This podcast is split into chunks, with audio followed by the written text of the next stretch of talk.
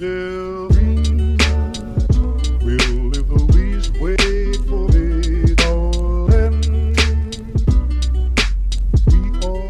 家好，欢迎收听 Yours 有你，我是 Cecilia。大家好，我是老段。今天要跟大家聊聊房子。好，要买房了咱啊，嗯现在呢有一本书，然后我最近刚看完，所以也是借着这个由头，然后咱们聊聊房地产啊。嗯这本书呢叫《东京八平米》，然后是这个作者呢，呃，在东京生活这五年，一直居住在这个八平米的空间里。然后它是由这个四叠半四点五张榻榻米组成，所以就是大概的平米数是八平米。然后这个里面呢没有浴室，但是有上厕所的地方。嗯然后呢没有冰箱，然后没有洗衣机，感觉诸多不便啊。但是这个作者在这儿呢生活了五年，且呢还中间有疫情的三年，就包括买东西不便呐、储存食物不方便什么的。但是它有一个迷你厨房，还是在家里面可以用什么都不能说是电磁炉了，它可能就是一个小的，它那个瓦斯，对，就是那个。嗯，但是我总觉得可能不是特别安全的样子。不过这可能不是重点啊。作者呢在书中提到说，在日本呢有一个比较普遍的说法是说，房租呢最好不要超过月收入的三成，这样才能实现比较理想的收支平衡。然后呢，他他就自己说呢，说他这样跟他的现在的这个生活的钱数相比呢，肯定是他要做检讨的，因为呢，他肯定是被认为是严重失衡，因为他呢把房租和伙食费呢都压得很低，娱乐方面的开销呢严重超支，但是他认为呢，在他力所能及的范围之内，让自己按照喜欢的方式去失衡是可以的。所以呢，这个四叠半呢没有地方放洗衣机，他说我得去外面的投币式洗衣间，但是在那里呢，我遇见了一位阿姨，听她讲了很多有意思的独白故事。因为房间没有洗澡间，我感受到了冬天在洗澡堂里跟阿姨们的相互寒暄，把身体浸泡在大浴缸里的幸福。因为房租很便宜，我不用增加自己的工作量，也能够拥有经济上的自由空间，让自己去接洽各种不同的文化。也许别人会用不一样的眼光看你，但这种生活方式让你心中的满足感得到提升。这是在八平米的房间里学到的一种经济学。所以我觉得呢，就是就着这个，我们就可以聊一聊，就是说，呃，租房啊，生活方式啊，包括你租过什么样子的房房啊？你觉得就像他这八平米，你愿意去吗？嗯，我觉得如果我生活中租了这么一个八平米，它真的是很划算，或者是价格很那个优惠的话，嗯，我会还是会算一个数，因为你像啊，比如说我明明确的知道，就刚刚你说这个例子啊，我明确的知道就是我在我去外边洗澡了，我既能享受到一个很好的水流啊，然后氛围啊，感觉啊，然后还有阿姨这个可以跟你聊聊天啊，其实这个幸福的这个加成是比较多的。但是如果你看像我租的这种地方，我也知道我去外边洗更更爽，对吧？我还可以找找几个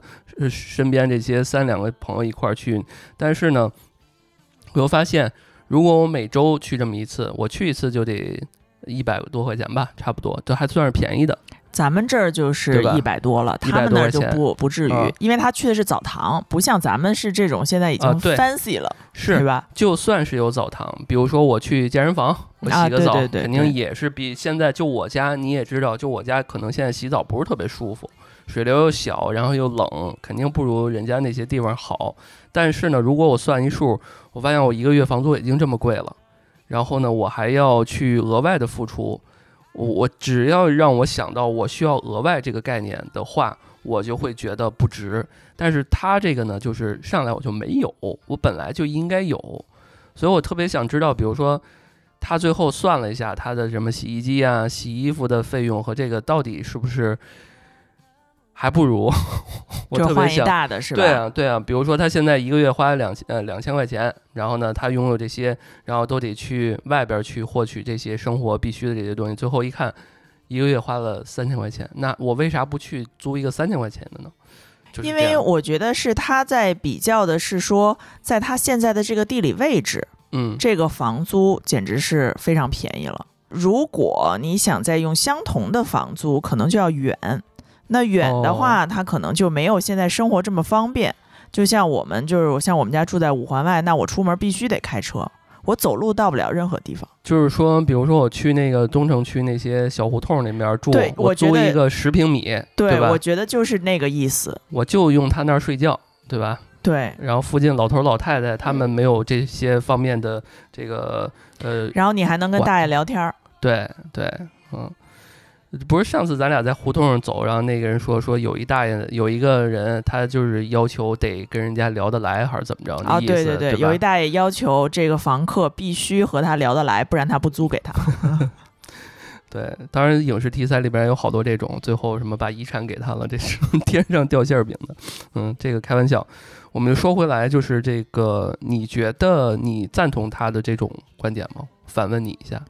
嗯呃，我跟他算是一个比较极端的两面，嗯，因为我们家呃，就是我现在住的跟爸妈一块儿住这地方，确实就是离城里很远，但是人均面积很大。但是我就感觉到说呢，生活当中确实有很多的不方便，因为你空间大了，你可能会乱买好多东西，因为你总有地儿放。然后呢，还有就是你可能买了之后忘了。不知道放在什么地儿了，然后还有就是说，生活上呢，呃，你的造价成本很高，不管是暖气、水还是什么，因为你地儿大嘛，你你这个嗯呃打扫起来，对吧？对然后呃，我妈好个什么浇花儿，对吧？又要养树，就是这这种你每天的这种日常的生活 utility 的开销就很大，电费。我就觉得说呢，如果这么相比起来的话，我其实在这个大房子远郊大房子操的心，绝对比他这八平米的要多。我觉得，嗯，对，我觉得是不是还有一个层面，就是说，到底你平常更多的是在外面还是在家里生活？，对，如果嗯你住在郊区，那你肯定就是大部分时间是在家的。嗯因为周边并没有他写的这么多的社区的店，或者说是我们现在的这些商圈儿很少往那边发展。然后，即便是嗯发展了，可能就是没有城里这么 fancy。然后，或者是说更比较倾向于当地，呃，就是这个五环外的受众，嗯，可能你跟他们哎不一样。我想去那个，比如说我想要去这个三里屯的某家店，这家店永远不会把这个 店分店开在五环外。是是，那你其实就确实是不方便了，因为我觉得像你刚刚说有一点，我觉得比较有意思，只要涉及到跟面积相关的，你可能操的心就会特别多。你打扫的时候也要想这个事儿，对，然后呢，比如说你本来没有打算要买这些东西，然后你在想，哎呦，假如我买了，我也有地儿放，虽然我还没买呢，我就会有一个提前预先的要给他安排一个地儿。如果我没有这个，我可能就不会安排这个事儿了。对，因为我深深的感觉到，呃，因为这样造成了很多的浪费。嗯，首先，你想，如果你的厨房大，你的冰箱就大。你的冰箱大了之后，咱先不说能耗啊，但是你肯定往花里面哐哐哐买东西。嗯，但是很多我们家就是浪费很多的，就是哎还没吃呢，都过期了。过期了。对嗯特别多这种事情。然后加上呢，就是如果你家里有一个爱买的，然后有一个爱捡的，你知道吧？就谁扔出去了，那个人啊，这怎么扔了就捡回来。但是如果你说我们的面积很小，或者说我们就这么大，那你可能就不买这么多东西。我觉得就是像你那儿，就是像你就很会合理的利用空间，但是我我们那儿就是随便乱摊。我觉得不是这样的，我觉得他可能还有一个层面，就是他到底是不是认可这件事情。就是如果我可能暂时就只能是这样的话，我可能只能这样。但是如果到一定度的话，我会发现我的居住的面积不足以满足我的购买欲望的时候，我会想着赶紧搬家。但是他不是这么想，他是相当于想开了。无论他是行为艺术也好，还是说想开了也好，他是真的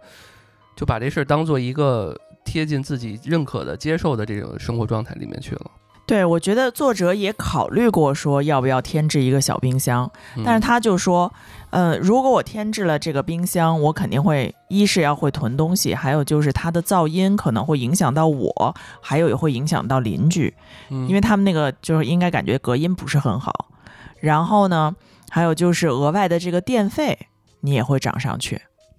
因为我就在这个书里，我是很少考虑水电气，就这个钱应该怎么算的。嗯，甚至很多人可能都不曾算过这个事情。，对，不会嗯算。然后我觉得好像在呃日本的这个社会当中，大家就对这个，尤其是在作者的这个书里，他就会想说，他不想给自己创造那么优越、那么舒适，感觉就是一躺下就特别好，什么都就在这种样子的环境。我这特别不能理解。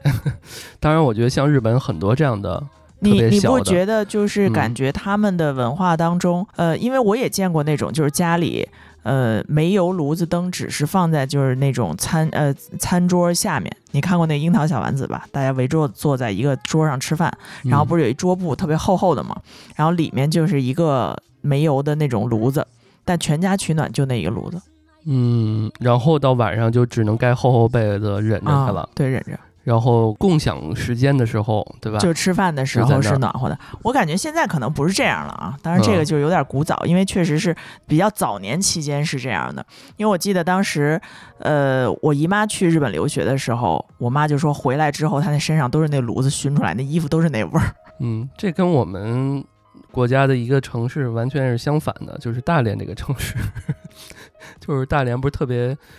呃，快乐和享乐的一个给我的感觉啊，嗯是一个这么一个这个地方。然后你说日本这个地方，就感觉大家可能还不是说抠儿或者是什么，他们是一种他好像节省是美德，或者是说已经是习惯。对对，就这一点特别奇怪。你你看，就是你如果我想养猫，那像他这位八平米的，你就甭想了。对吧？猫也跑不开，你就默认好多事情都干不了了。你比如说，你比如说那个你家现在你家比较大，然后就刚刚你说的人均面积比较大，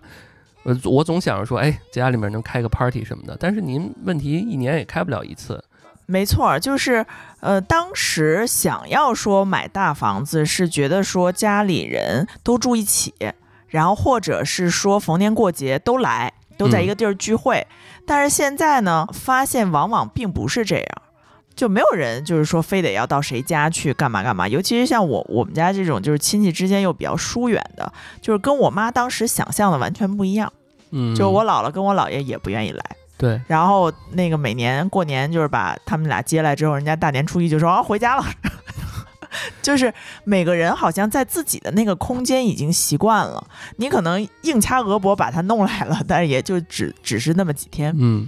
这就好像很多人这个那些买房的、卖房的中中介啊、租房的都问你，第一就是问你需求，对，对吧？你是自住还是说投资？是有小家庭还是大家庭？然后呢，还有没有孩子？有没有考虑什么学区？这些都是会造成你这个家庭就是具体居住方面的一些需求的变化。哎呀，这个囤东西这东西，我之前住的还比这小一点的时候，我就不敢买那种大植物。这个现在家里边不是我连天堂鸟都敢养了，这种你的龟背竹都散叶了。对我龟 背竹什么这种春雨什么这种什么玉什么林什么的，这都都敢养了。那之前就不敢想。对，像他这种八平米的是，就有点像我们的隔断吧，我感觉八平米大概有多少啊？那我这不能不就这不好个想象，这个房间的一半儿。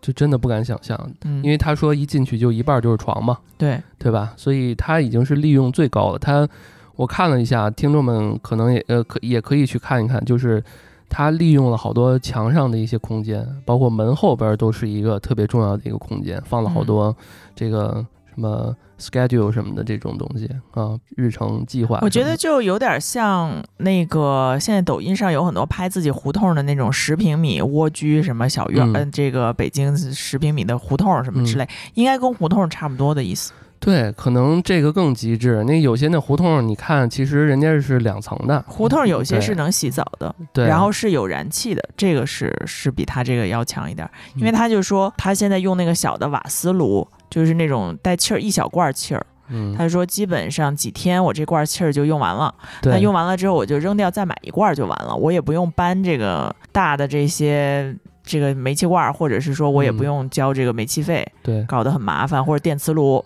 嗯。又很费电。那个大家经常应该常见，就是大家去吃那什么砂锅什么的露营的时候 现在用的，呃，露营也对对气罐儿气罐嗯，对，好像比那个煤气罐要稍微安全一点儿啊，不嗯过确实也会有一些问题啊。当然这不是重点，重点还是说回到我们说这个呃住房环境这一块儿的需求。所以你是就是如果是那样的话，你你认可吗？就是因为你是主要看了一下这个文章，你是怎么个其感受？实我其实在他的这个文章里获取了很多灵感，嗯，就是说你把住宿环境弄得稍微简单一些。就我说的简单呢，除了就是我们在呃平米面积上的追求，或者是说学区，因为像这个我没有这个需求，那我可能就把学区先放一放。如果未来几年有需求了，再置换，就是说你嗯不要一次就是眉毛胡子一把抓，把这个事情弄得稍微简单点儿。比如说，我就想要一个一房一厅，在什么三环里或者什么之类的。然后呢，我觉得说家居布置其实，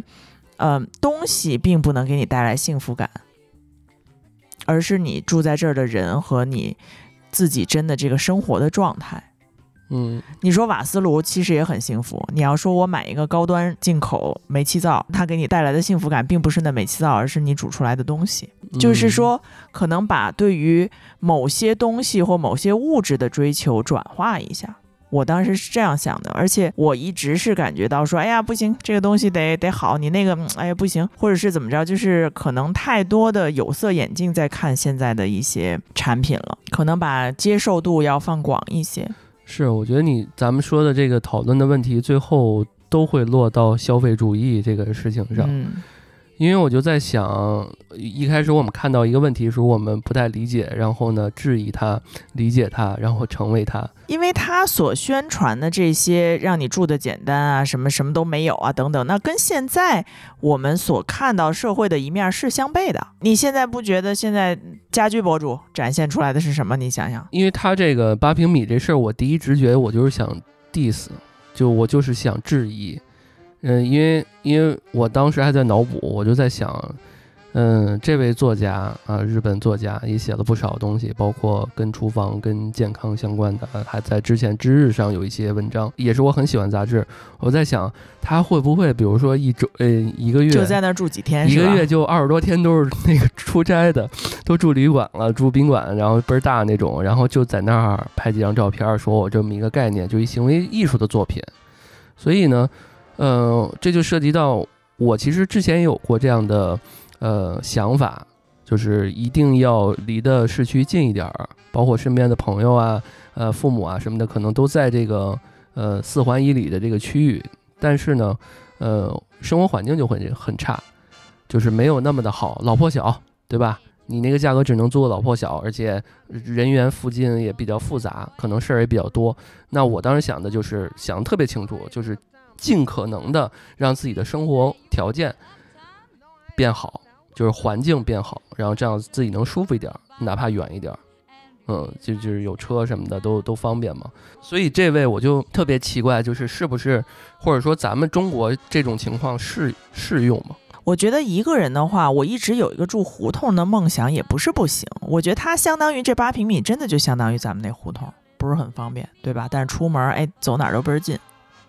对啊，是不是有点这意思？隔壁就是一什么网红咖啡厅，哎什么对三个小猪的汉大汉堡就可以吃着。推门就可以进哈。对对对，嗯但是咱们和他比较不一样的，就是说，呃，我感觉到他的那种，他感觉是他去的那些店是比较旧时代的日本人会去的，就是都开了几十年的那种。你看澡堂子，然后包括他说这个吃茶店，吃茶店就是在呃日本是属于一种有点像，我觉得有点像上岛咖啡那意思，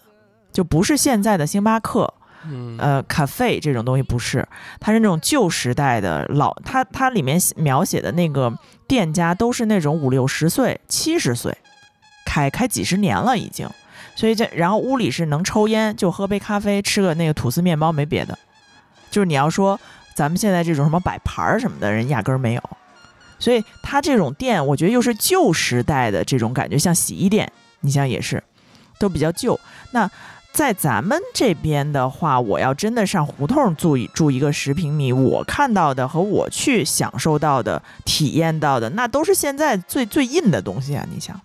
对吧？东四什么这这个对胡同里，我体会到的都是最最新潮的，可以说是二环内的一些东西。但反而这些老北京可能都快没了。对，就是可能这些住胡同的想法会更加单一一点，可能就是为了一个交通方便对，啊、其他就没有了。但是，呃，这位作者可能他想的，或者是说他所享受的，他想要的，满足他的需求的更多一点，而且挺多的。就我感觉有一种历史感，他住那地儿。对啊，你说你去胡同里边，除了离得近一点，好像貌似也没啥了。对，我不知道住过胡同的听众朋友们，可以在评论区跟我们互动一下。就是我其实也特别想找那些呃开了很长时间，就像那种中国呃北京第一家民营餐厅，就是这种感觉的嗯，店。我小时候有住过胡同，就是其实就是一种，呃，你生活中就是它可能是一个特别反，呃，线上购物的这么一个层面。比如，嗯。哎，快十点多了，我就默认，我我我给你描述一下我小时候的那个，呃，一个周末啊，因为平常要上上上学什么的，那时候喜欢滑滑旱冰，早上起来呢，我爷爷让我给了我点钱，我呢先去滑到最远处，因为我我那买要买东西是一趟线儿，我不能先买一个东西然后往前走嘛，我先嗯去最远那地儿买。去最远那个地儿是一个有点像稻香村那种地方，然后买点点心，我爷爷爱吃什么枣泥儿的什么那种饼，买点儿。然后路过有一个报摊儿，然后呢买报纸买点儿买报纸，那个北京什么电视报啊，他得画那节目，电视报，对他得画那些节画上要看的哪个节目。对，然后呢，路过一个那个豆包店、粮店，然后再买点儿那个主食什么的，然后再滑回去，就是就每天都是这样。然后早上起来拿牛奶，就是你相相当于你的所有的生活娱乐，然后饮食什么的，你都要出你都要出去。。嗯，呃，一是在这个物理上，它在这条胡同里；二是你得出去啊，你不出去你就没有。但是现在我们跟食物、跟娱乐就在家，我都不用出门儿，对吧？我打开电视机，我就可以娱乐了。我对，打连开一个手机，其实已经掌握了你所有的生活。对啊，一个手机外卖来了，我不用出门；一个这个点打开这个 Switch 或者什么连个电视，我就可以玩游戏了，手机也可以玩，那就太多了。然后外卖也不用，所以你看他呢，这位作家他可能一直在享受是那种生活上面最古早的那种方式。，对，因为他是嗯一个写作的嘛，所以就是嗯基本上都是你要么就是自己在家写，要么出去写，就是都是一个不与人交流的这么一个工作方式。所以他认为，就是说出去跟这些老板们聊个天儿，是他跟社会的一些连接。然后包括他也自己找一份工作，然后就每个星期去一天，然后打打工、端端盘子。他说这是他跟社会唯一的这么一个纽带，他不能就真的变成百分之百在家的那种。所以你看他这种。可能跟我们这种还不太一样，他是相当于我已经清楚的知道，我这个小地方就是我一个精神自留地和一个睡觉的地方就够了。嗯，但是呢，我们有些时候真的要选择这个地方，可能是出于一种无奈，出于一种就是我反正也就这样了，我倒不如就让它更温馨一点，我再好好打扮打扮，更让它利用利用空间一点，然后让别人看出来，哎，你看地儿不小不大，但是我还弄得挺好。就是感觉这个点是不一样的。然后嗯，如果我租了这么一个地方，我可能我想天天出去，不是跟他的思维是不一样的。不在家待着。对啊我跟他思维肯定是不一样的，要不我就寂寞，要不就是我就觉得，哎呀，这地儿太小了，太压抑了，我需要一个更宽广的一个场，让我在这边能痛快待一会儿。哦，我待会儿我到家我就用这地儿就只睡觉就够了，可能嗯想法不一样。嗯嗯，当然不排除有人想地方跟他的想法是一样的，但是我感觉应该是比例会比较少。对，因为呃没有这他这么乐观，我觉得他这个很乐观。你想，正常咱们呃说一说这个十平米都是蜗居啊，怎么惨啊，怎么小啊，怎么怎么破呀，嗯，是吧？？我就觉得他这个哎这还精精神很乐观，然后说这周边有这个那个，就是他因为这本书其实就等于说介绍了他住在这儿之后一系列的生活，包嗯括有好多那个除了。呃，像刚刚说的那些洗衣啊，然后呃洗澡啊，然后包括他去什么看那个漫才啊，呃去吃茶店啊，跟着老板嗯怎么聊天啊，呃，包括他还他还弹这个乐器，他还讲了怎么在他这点儿八平米弹乐器，钢琴是没戏了，他他们那个叫三，整个三角铁什么，有点像三弦，就跟三中国的那种三弦的那种就是变形舞。这个日本日本武士什么舞的那种啊，嗯嗯。然后正好说到这儿，我觉得我们可以做一总结啊。然后它其实也有一个租房的小贴士。第一呢，就是刚刚我们也提到，就是选择优先选择大城市，更丰富、更包容、更自由。就是它这一套理论在小城市不太可行，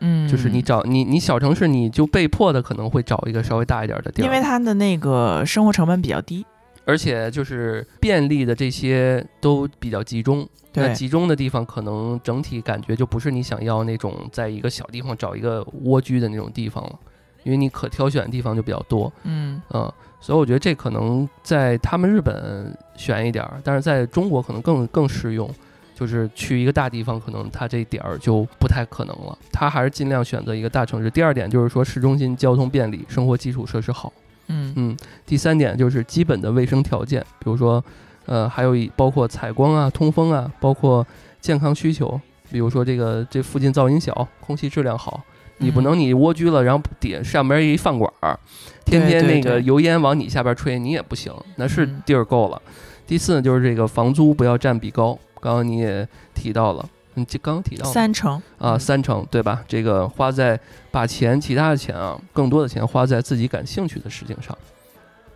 这就是其实一直以来，我觉得他这本书，包括你所强调的一个奥义，就是说这个租房的这个事儿，它是一个特别不起眼儿的，但是又很占你很大的这个投入的资金投入的一个东对，西。这基嗯本是现在年轻人比较大的投入了。不管你是买房还是租房，嗯这个房子的这个花销都是在呃占大头。对，因为我见之前还有一个朋友，她跟她男朋友可能俩人在一块儿呢，呃，也是希望在三环以里、四环以里，就是特别那个当趟那种地方。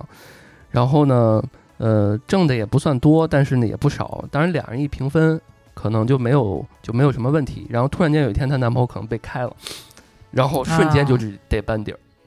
对，因为他一个人就要负担一大笔。对啊，对啊，嗯可能这个人出六千，那个人出八千，可能俩人要租一个一万多，一万。多的，那哦男朋友一那什么，他马上就要换地儿，对，对吧？这这就是可能呃投入方面过大了，这就说明一个问题，就是他们可能呃那个人才挣一万块钱，他要出六千，嗯 他就就就相当于占了一半儿多了嘛。然后第五点就是人际关系好，可以通过周围的邻居或者是一些商户，然后朋友啊什么的获取一些信息，这很重要。而且二三线城市也不太可能。你像我们的大理，可能还是一个特殊的点，而且大理好像在国际上也特别有名了。现在嗯啊，因为它是一个有点儿文艺或者高科技的，包括还有各种各样的一些能人也去到那边了。对他就是这嗯个数字游民嘛，他就嗯全世界或者说全国的数字游民可能都先向往一个地方，先去那儿。对，然后最后一点就是多享受周围房子，不只是住所，会链接更广阔的世界，就是升华了一下。嗯，我觉得就是把房子当做一个中心点，然后其实你辐射和享受的是整个 community。好，那那个我觉得这几条还是比较能让我们获取到一些嗯。现在这个时代，年轻人要想在一个城市生活，应该怎么样一个准则，会让自己的呃身心灵更健康一点儿？哎嗯，那在他的这些比较大的框架下面啊，咱们嗯下面捞点干的，就是你租过这么多次房，你觉得需要有什么地方是特别注意且避坑的吗？嗯，当然，其实我也没有租过那么多次房。呃，我刚刚其实也提到了避坑这一点。嗯，我现在明白了。呃，这些基础的生活满足生活东西确实是特别重要的。因为可能我刚住到就我现在住那个通州那块儿的时候，还没有那么多的商业。我嗯单纯就觉得，哎，这块儿人少，然后呢，嗯，感觉我我我我觉得。呃，环境还不错啊，有旁边有河，但是您想想，您一周或者是一年，您有多少次要在河边待着呀？咱又不钓鱼，嗯，所以这些东西可能就是给你一种，呃，可能就是司机送你到家的时候，然后呢，这个或者是打一个一打一个专车说，哎，你们这小区还不错呀，对吧？但是往往你是不没有这个感觉的，也就是外人偶尔来一趟有点新鲜，但是你要充分的想一想。你自己真的到这儿的时候，一段时间你还对这事儿是不是有持续的新鲜感、持续的热情？当然，我觉得现在我们小区可能有点过于极端了，就开始往商业化那方向就是太猛了。我是见证它从一点一点连任何就一俩小卖部，嗯啊，然后到最后开始疯狂的什么连麦当劳什么那个都有了。那你要这么说的话，你应该还嗯算是投资了一个潜力股。如果要是不知道这种情况下啊，这种商业多了之后，房价通常会上涨的。我觉得我要跟听众朋友们介绍一下我自己的想这个租房经验啊，也是虽然我在北京没租过几次，但是我以前这个上大学的时候，在异国他乡啊，被踩坑的时候也也很多，因为以前并没有租过房子。从 homestay 搬出来之后，租的第一个就是那种呃 house 的楼下那种一层。那这种时候呢，其实如果现在我不知道，我觉得现在留学生可能直接上来就住公寓了。那种住 house 的不知道还有没有，就是那种房东在从一楼进去，你跟他走另外一个门儿，就是走其他门儿，然后呢，他可能就直接上楼了，然后一层是你。其实你们的隔音是非常不好的，他晚上上厕所我是能听见的。然后，所以呢，就是这种时候呢，房东是不是一个好人，或者说是他事儿不事儿，这个是特别重要的一点。而且在加拿大找房呢，通常都是直接跟房东打交道。呃，中介我们通过中介找的时候非常的少，因为中介很贵，然后你还要交中介费，所以大部分直接租房其实找的都是房东本人。那个时候，而且还得跟房东住一块儿，对对，跟房东住一块儿，所以当嗯。时我们住了一年就忍受不了了。就是有的时候呢，房东呢会悄悄的趁你不在，他下来把你的暖气关掉，因为你知道，就是加拿大嘛是很又冷又冷，而且是电暖气。哦，你知道这个电暖气呢，而且它呢，你住在这儿呢，其实它是要包含你的暖气费的，因为都是哦。走一张单子嘛，它是电的，你打开以后就是这个电哗哗哗，就一一一个星呃一个月啊，一般来讲可能五六百加币，就大概是三千多，对吧？我们当时才交一个人交五百块钱的房租，一千块钱，他可能六百都交电费了。然后呢，这个房东呢，就是下来没事儿的时候，就趁你都上学了，他下来给你关暖气。因为我们为什么发现了呢？就是有的时候你特意把这，他开始告诉你说你们那个是不是开了很多暖气啊什么的，我这个月的那个账单特别贵。然后我们说没有啊什么的，都是开在那个，他会告诉你说你大概就开在二十度，大部分时间都是冷着。不同的度会有不同的电，是吧？，对它那个，嗯因为你一扭再扭高一点，它那电哗就那个上来了，那个铜丝儿就红了，你知道吧？就特别嗯就热呀，热那这样走电就走得多呀。然后这种情况呢，就是说，如果和房东住在一起的话，其实房东的人品其实是很重要的。我同学呢还有遇到过，就是房东不给他洗衣服。因为他有的时候这个 house 的结构很怪，然后他的这个洗衣机呢是安在他房东家那边，然后他需要呢跟他房东打电话预约时间，然后打开一扇门。这扇门也是就是通往房东家的。打开这扇门之后，这个洗衣机才出现在这儿。所以他这个门通常老房东都会锁住，所以他会这个给房东打电话。然后，但是他们家呢，这个房东太太呢，就为了让他减少使用洗衣机的频率，你知道吧？是费电，嗯，费水都是要自己交钱的，所以就经常的说，哎，今天洗不了那个，因为我们家这个洗衣机里都泡着衣服，他们习惯就是先把衣服泡上。然后他当时就跟我吐槽说：“哎呀，我这个房租虽然比较便宜，哎，但是我真的就是忍受不了，没法洗衣服。他甚至我好好多时间我得手洗，然后呢，就是两个星期可能我洗一次，攒一攒。对，这就是住在一起的一些不方便。那如果后面呢，我们当时就是自己有找的这个公寓楼，就像咱们现在这边这种公寓楼一样的，我觉得呢，大家呢一定要多看几次。就你哪怕是你选定了同一个楼，你也要多看几次。就是你下午晚上是不一样的。你想你下午的光照啊，对吧？朝向啊，你得在白天看，其实才能比较看到这个房间的采光等等的。我那次第一次就是从这个 house 搬出来要去这个，好不容易找了一个 apartment，觉得哎呀有点便宜，就是这个我没有就是出太多的钱，而且这个面积好像也还不小，就是当时没有什么概念，大晚上去的。然后你知道。这个房子虽然很方便，在地铁站的楼上，但是我每天早上那个睡觉的房间，从五点钟开始，这个地铁开始嘚儿嘚儿嘚儿响，就是非常的响，因为它是那种就是呃在轻轨是在外外路的，就是在高架上面走，然后我们住的那个楼层是九层，你想那个呃地铁可能大概就在七层左右，所以就特别吵。晚上去的时候呢，因为晚上班次不是很多，可能那时候就没赶上，每天跟过火车一样，所以就跟当时他说的这个噪音和什么，就是看房千万不要冲动。呃，对，当然我当我就我父母现在住那地儿，他不是在那个地铁上边嘛，嗯啊，然后下面那一片，最早我们刚买的时候，嗯地铁上边都没完全建好，下面那一片全都是土地施工什么的。你要知道，就这声音啊是往上传的，我们就走楼下，就是上边就是下面，他只要丢个钉子，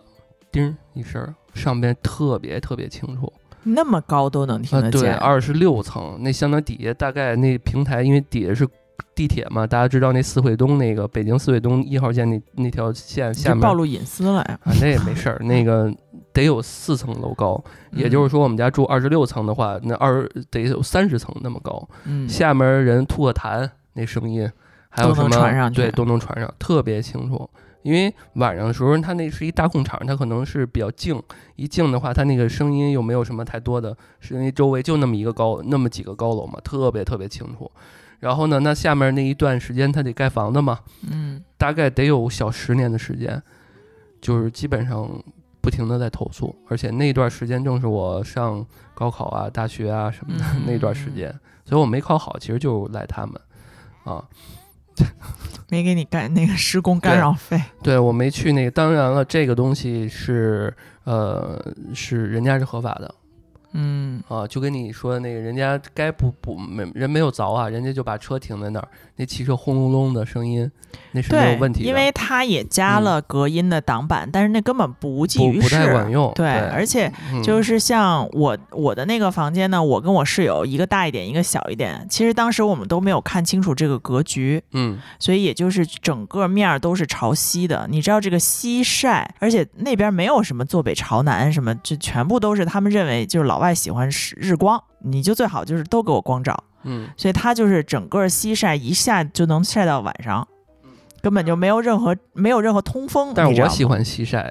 因为太晒了我那儿专门找的西晒。呃，因为刚刚我们说这是什么呀？就是如果无论大家是租房还是买房，你大概看一下你周围有什么最近在发展建设的一些那个楼盘，什么商业区或者是什么什么铁路什么的，你小心一点儿，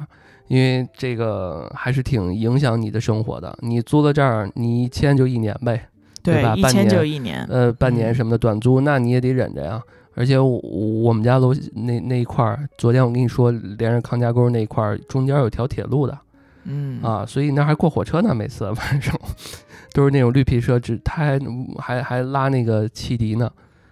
啊，因为他那儿有人老老老过嘛，嗯所以他要嗯拉汽笛嘛，正好就就对着我们家那块儿。现在好的多了，但是依然没解决啊。就现在对它此时此它这个这个路线，它还是需要运送这个，它我估计不拉人了吧？不拉人，不拉人，都是那对，种送货。连绿皮都算不上，都是啊拉着那种货物，什么煤什么的，就乱七八糟的那种嗯东西啊。所以呢，就是呃，我们总结一下，就是这一块儿，你看一下你租房的时候这种隔音啊，周边环境，包对，包括你刚刚说的房东啊什么的。嗯，我们再说说邻居吧。那我就得给你讲讲这个。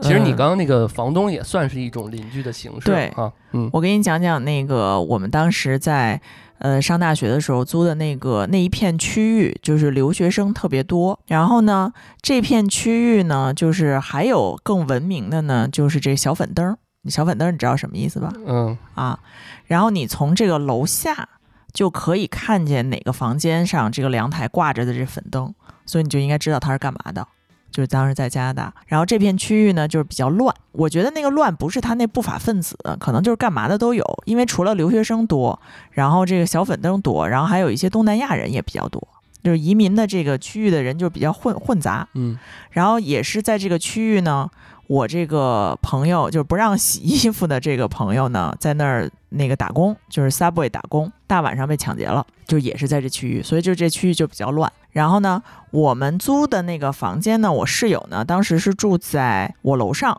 就我们当时住同一栋楼，分开住了之后住同一栋楼，他旁边就是这么一小粉灯儿，他每天。就都能嗯感受到有晚上有不同的人扛扛，就是开门关门开门关门，嗯越晚越精神。哎，是，就是你休息了，人还在工作嘛，就是确实对挺辛苦。所以就是，而且你嗯租房的时候，他很少白天白天租的时候看的时候，不知道这家是干嘛的呀。哦，对，这个我跟你说，就是很多人都已经强调说，你要是租一房，你嗯早晚都要去看，对对，也都要体验一下。我之前也有那种情况，对吧？我之前打扰。对，住那儿可能也是这一层吧，大家都是体力比较好，然后就连续就是一，而且都是比较晚，就是都是零点以后，就是我在单身的那那苦六不堪言五六年啊那一段时间，我靠，真的是轮轮番轰炸。啊，而且就是你知道很奇妙的一点是什么呀？很奇妙一点就是你经常还能抬头不见低头见，因为因为那个有些时候吧，比如说凉快的时候，就把门儿稍微开一开，大家都通通风。然后呢，那个老天天嗯啊嗯啊的那个，他们家的猫老跑到我们家来，啊，我开着说，哎，我说，哎，这你好，然后他那女的呢就又过来，把猫带走。把猫带走，说不好意思啊什么的。就是你你每次就觉得晚上他 那么潇洒，然后然后晚这个白天再见着他的时候那么礼貌呃那个客气，很尴尬，很尴尬，很尴尬。然后，哎，当然还有一个特搞笑的，那楼上也是，我之前呢呃有一个人送外卖送错了，然后呢送到那个他那儿去了，然后那外卖员赶不回来取，然后呢那女的给我打电话了，也是一女的带一小孩儿，然后我就上去取，然后也就是哎点头，哎说你好你好，哎见因为抬头不见低头见，上电梯老能看见他带孩子。有一次他孩子拿一葡萄说叔叔你吃吗？然后我刚要拿。然后他妈说没事，叔叔不吃。对我就是，我当时我就觉得挺好玩的。我说他一串，然后摘了一串给你，我就觉得他妈已经就是那种笑呵呵的。然后我刚好拿，他妈说叔叔不吃，妈的气死我了，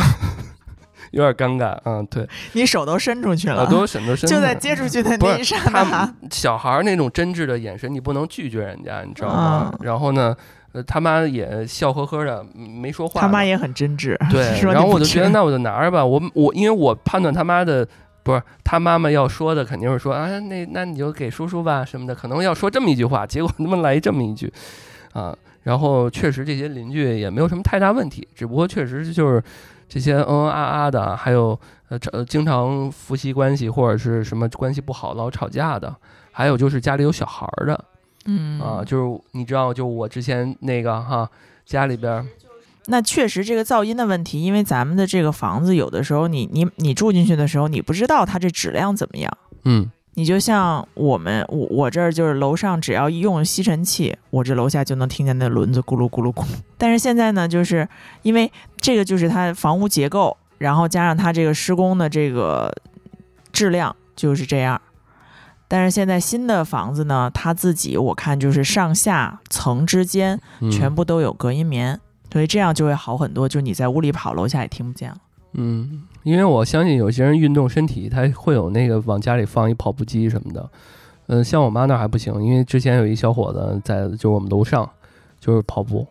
我妈那听的就真是不行，受不了。对，所以嗯就是那个时候可能上下上下层之间就没有，可能嗯你住的这个如果是新房子的话，它有可能会有。嗯这回我们装修铺那地板的时候，那人就说说为什么你这地板底平老做不平，就是因为你下面你那隔音棉热胀冷缩。哦，是，所以这里面装修的坑又是还是挺多的。刚刚其实没说完，就是那个小孩儿那个事儿，之前是我们那旁边那个邻居，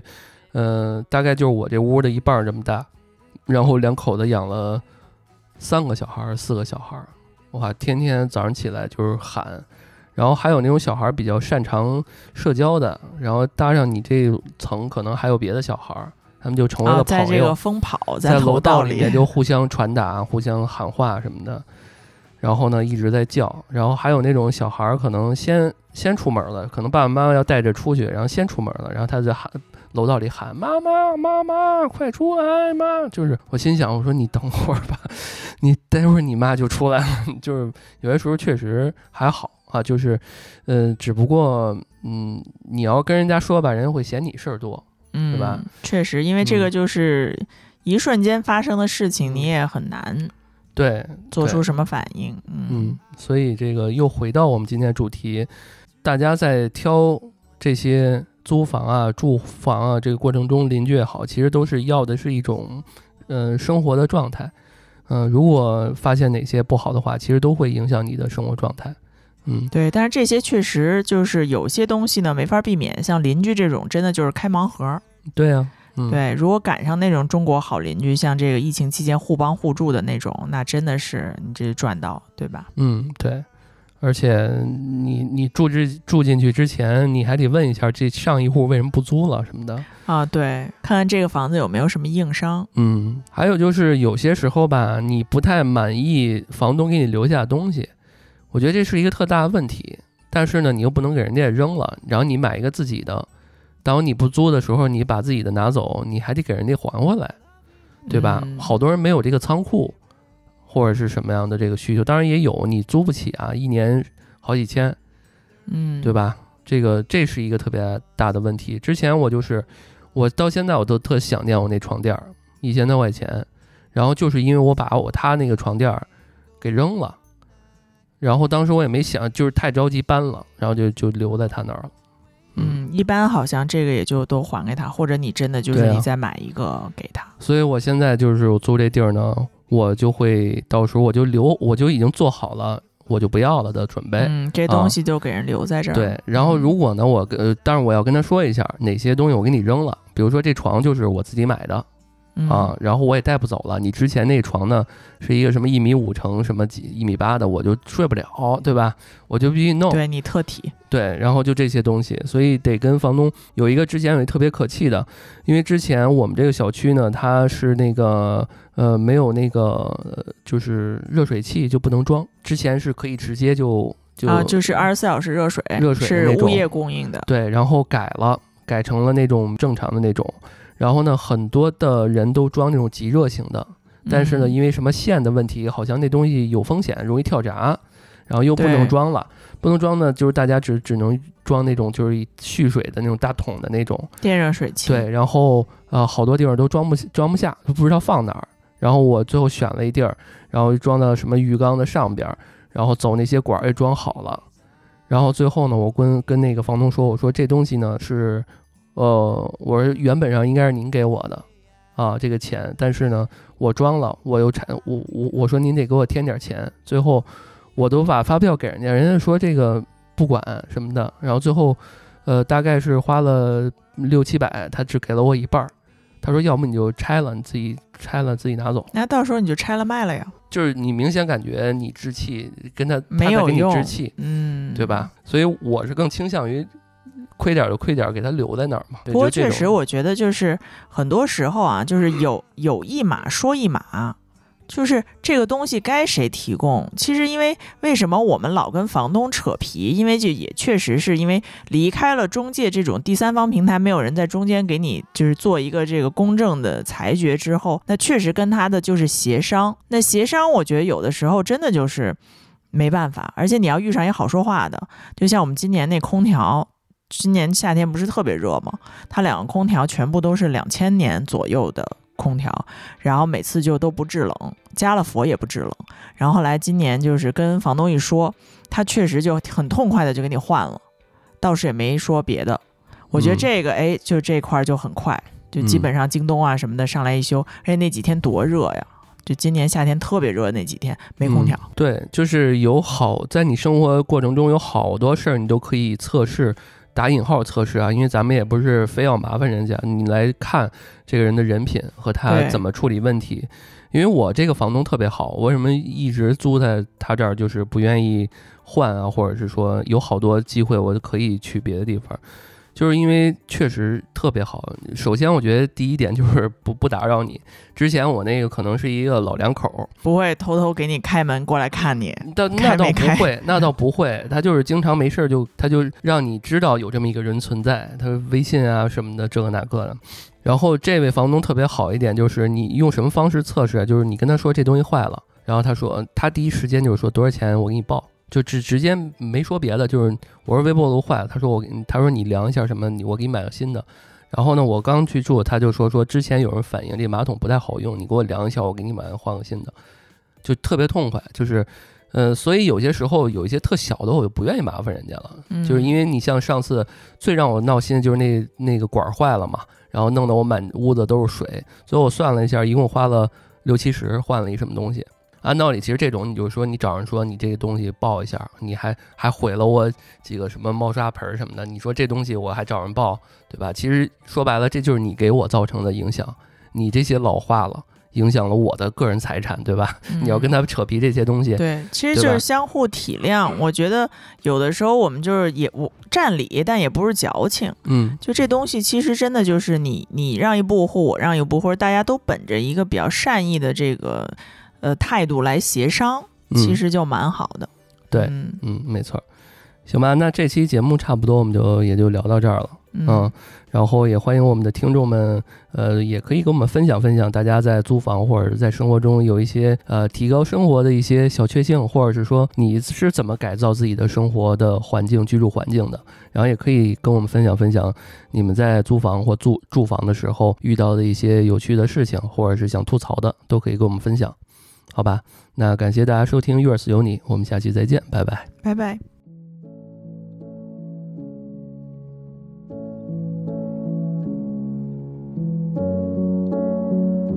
Say it's not enough to be in love. You need to prove it somehow.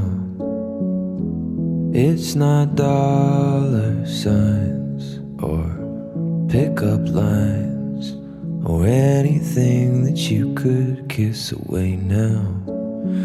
That sinking feeling that you get when you say something you'll regret. Cause you were jealous of some stranger that she met when you were gone. You feel insane. Cause love is pain.